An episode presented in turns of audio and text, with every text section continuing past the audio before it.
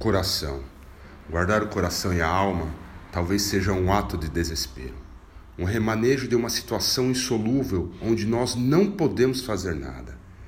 É esse fazer nada que do nada nos traz o desespero, que nos traz a lembrança que verdadeiramente não posso fazer nada. Porém, o nada não é de, graça e nem uma desgraça, é sim uma lembrança que não somos nada. Somos pó e retornaremos ao pó. Somos essência e deixaremos essa essência. Somos gratidão e deixaremos essa gratidão em forma de bonificação para aqueles que entenderão que o nada não é simplesmente nada, e sim uma situação de emancipação do estado físico para o estado espiritual, do estado de existência para o estado de inexistência. Nascemos, crescemos e morremos. Mas como entender esse ciclo se não conseguimos entender a morte?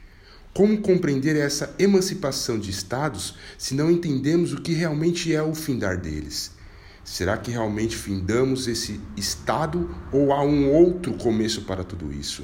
A vida é um ato de transformação da natureza, é um universo conspirando com os bons fluidos, com os bons pensamentos positivos. A vida é uma evolução constante do interior para o exterior. A vida deveria ser vivida entre a razão e a ignorância. A vida não precisa de extremos. A vida precisa de excesso e precisa também de controle. A vida precisa ser vivida até o último dia, até o seu último fôlego, até quando você permitir que viva. Eu estava no primeiro e estava no último dia. Viva e deixe viver. Luiz Zanetti.